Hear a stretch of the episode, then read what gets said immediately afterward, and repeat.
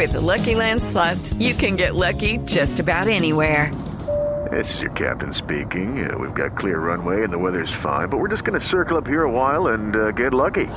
No, no, nothing like that. It's just these cash prizes add up quick. So I suggest you sit back, keep your tray table upright, and start getting lucky.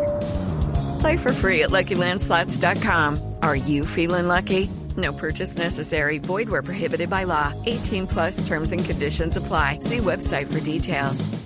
Álvaro Murgueito o Murgueitio, no sé, no sé cuál de los dos es. Es el eh, CEO de Football Sites Network. Está con nosotros para hablarnos de ese tema. Uy, qué rico. Álvaro, buenos días, bienvenido a Autos y Motos de Blue Radio. Buenos días, Ricardo, y buenos días a todo el equipo de trabajo ahí de Blue y de los próximos autos.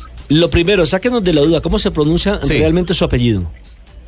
Murgueitio, terminado en IO. Murgueitio. ¿Y ese apellido de dónde viene? Eh, es Valle Caucano, muy allá, de, muy allá de la provincia. Dice, es Valle Caucano, ¿oís? Sí, claro, eso tiene el Sí, sello.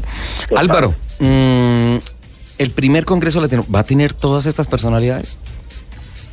Bueno, el primer congreso es la versión Colombia, pero ya este año se ha hecho, ya se ha tenido dos paradas, se hizo una en Lima en el mes de mayo y una en Uruguay, en Montevideo, en el mes de julio. Ya Ujú. Bogotá hacemos la tercera parada de este evento, que lo que busca es ir un poquito más allá de, de la parte deportiva, deportiva como, como evento de entretenimiento y de y de académica y es un tema más de networking donde se busca es reunir y conglomerar a la gente que está vinculada con el deporte desde la parte de mercadeo y de manejo de patrocinios y que impulsan el deporte desde la parte eh, corporativa para eh, que encuentren todo lo que está asociado a tendencias, innovación, eh, casos de éxito que estén en, en diferentes modalidades deportivas, no solo fútbol. Fútbol siempre va a tener un componente importante dentro Sí. de la plataforma de contenidos, pero pues no está exclusiva y no está exclusiva hacia, hacia este único deporte. Eh, oh, creo que se nos cayó la llamada, vamos a recuperarla.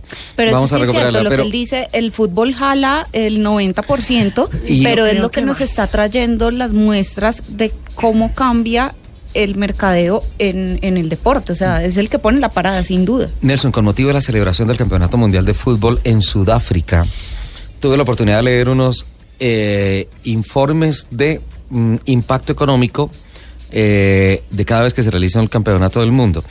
Y había un ejercicio muy simpático que decía que si se reunieran las platas de los países en donde se juega fútbol, se consolidaría el, de- el fútbol sería el décimo país más rico del mundo, sin tener un solo metro cuadrado de tierra. Claro, es que recordemos que el fútbol o la FIFA le integran 209 naciones, Ajá. 209 eh, federaciones, lo cual quiere decir que tienen en un momento determinado eh, más miembros que la misma ONU. Que en de la Naciones Organización Unidas. de las Naciones Unidas, Qué correcto. Y, y ellos son, son un, como el Vaticano, son un Estado independiente. Así. Exactamente, porque el poder económico que manejan es brutal. Por eso ellos cuando llegan a un país a hacer un mundial, caso último Brasil, Sí. eh, desde el día en que comienza el mundial, ellos son autónomos, son un país dentro de ese otro país. Son los que rigen, los que ponen prácticamente las condiciones. Casi que Brasil se tuvo que someter a las peticiones hechas por en ese momento el presidente de la FIFA. Lo tuvo que hacer. Blatter, lo tiene que hacer. Y eso pasa en todos los países donde se organiza. Ahora, ¿qué le queda a la nación? Le quedan los estadios, las altas inversiones que hacen. los- Infraestructura. eh, le queda la infraestructura, porque la platica se la lleva la FIFA. Total, total. Y por eso, es un país, a- hacia allá apuntaba ese ejercicio que se hacía después del Mundial de Fútbol de Sudáfrica, decía que si se reuniera la plata, plata, no metros cuadrados, no terreno, sería el décimo La plata país. que maneja la FIFA. El fútbol sería el décimo país más rico O sea, del la mundo. FIFA sería el décimo país. Exacto, la FIFA sería el décimo país más rico del mundo. Álvaro, ya, ya estamos de nuevo en la comunicación. Sí, sí, correcto. ¿Cómo, cómo va a ser la dinámica? eh, esto es el 20 de octubre, ¿no es cierto? ¿Cómo va a ser la dinámica de participación de los panelistas?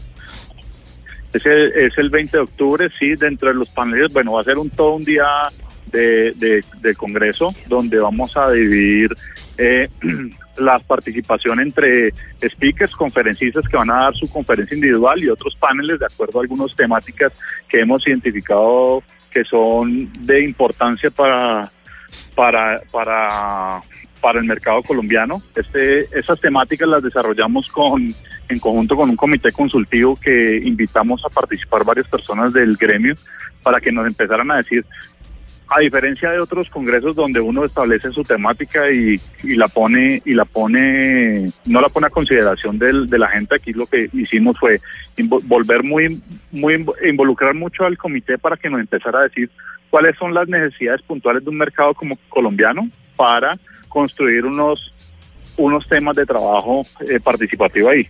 Entonces eh, dentro de esos temas eh, encontramos eh, uno principal que es la apertura del evento, donde se va a hablar del romanticismo del, del mercado y el mercado deportivo como tal, donde hoy en día uno encuentra mucha gente interesada en estudiar marketing deportivo o todo lo asociado con esta con estos temas de patrocinios y hay muchas instituciones a nivel mundial que ofrecen este tipo de servicios, pero cuando cuando llega la realidad del mercado no saben qué es lo que quieren hacer.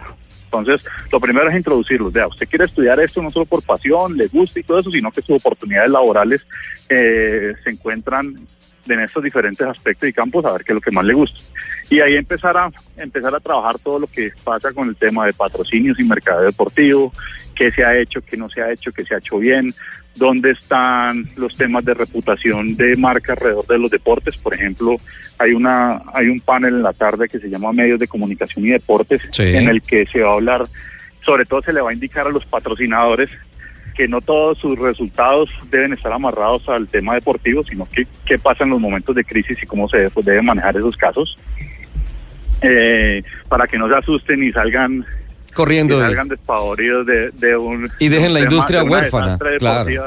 de, re- de resultados deportivos sabiendo que ese no es el único indicador y cómo se debe manejar en esos casos Eh, y de ahí pues habrán otra serie de hay una muy interesante que nos llegó al nos llegó a, a nuestro temario que es el la que va a dar Gustavo Cadavid de que es el VP de Revenue Management de Avianca Sí. y él nos dice cómo manejar cómo manejar las tarifas o la boletería en los eventos deportivos en los momentos fríos y calientes, que es su manejo como lo tiene Avianca perfectamente.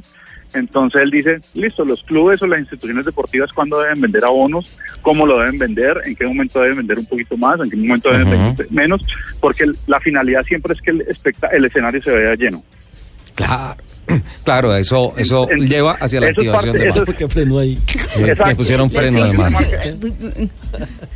Sí, Álvaro, te escuchamos. Entonces, no, no solo es no solo es un resultado deportivo, no solo es vender una boleta, no solo tener un patrocinio en un uniforme, una camiseta, sino es el espectáculo siempre debe- para que sea de verdad mucho más llamativo, siempre debe estar lleno el Ah. escenario, con un escenario de mil personas en algún deporte o 50 mil en un estadio de fútbol, pues la idea es que siempre se vea lleno. Entonces, Álvaro. digamos que este esta charla que tiene él montada, que nos, esta conferencia es una ponencia, nos dice es cómo es el modelo de Avianca y cómo Sí. lo podemos llevar a las instituciones deportivas. Entonces, se, bueno. se nos han empe- empezado a mezclar una serie de, de, de componentes temáticos muy interesantes que finalmente lo que vamos a hacer es aportar mucho a la industria desde el campo de innovación, de tendencias y de nuevas tecnologías para que empecemos a también a crecer como como mercado como mercado estratégico. Álvaro, lamentablemente se me fue el tiempo, ya tengo que ir al corte de noticias de voces y sonidos de Colombia y del mundo. Quiero pedirle un último favor. Eh, Que nos guarde sí, cuatro cupitos. Que nos sí. guarde cuatro cupos. Entonces son cinco. dos favores. Son, entonces son dos favores. Los cupos y eh, compartir las memorias del Congreso acá en Autos y Motos. ¿Le parece? Claro que sí. Álvaro, no Claro que olvides sí, mi cupo. cuenten con eso.